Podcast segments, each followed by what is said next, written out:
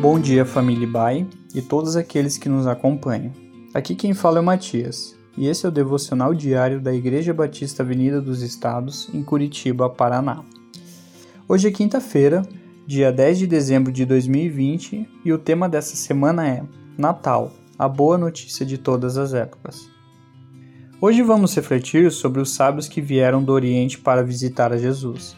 E essa história está em Mateus 2, do versículo 9 ao versículo 11, onde diz o seguinte: Depois de ouvirem o rei, eles seguiram seu caminho, e a estrela que tinham visto no Oriente foi adiante deles, até que finalmente parou sobre o lugar onde estava o menino.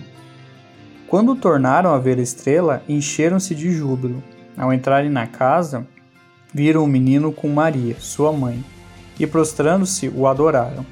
Então abriram seus tesouros e lhe deram presentes: ouro, incenso e mirra. É muito comum, durante as comemorações do Natal, trocarmos presentes em família e até mesmo com aqueles amigos mais achegados. De modo geral, para as crianças há sempre uma grande expectativa envolvida de ganhar aquele presente prometido.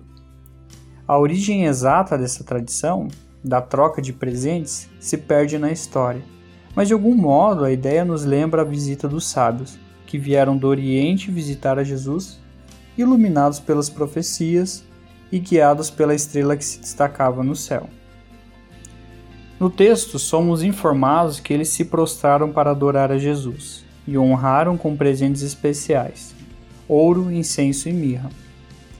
Os estudiosos identificam cada um desses presentes como um significado especial. O ouro é frequentemente relacionado aos reis e governantes. O incenso, na maioria das vezes, faz referência ao culto ao Senhor. E sobre a mirra, ela fazia parte da composição do óleo sagrado da unção, e também era usado com o objetivo de perfumar o corpo de uma pessoa falecida.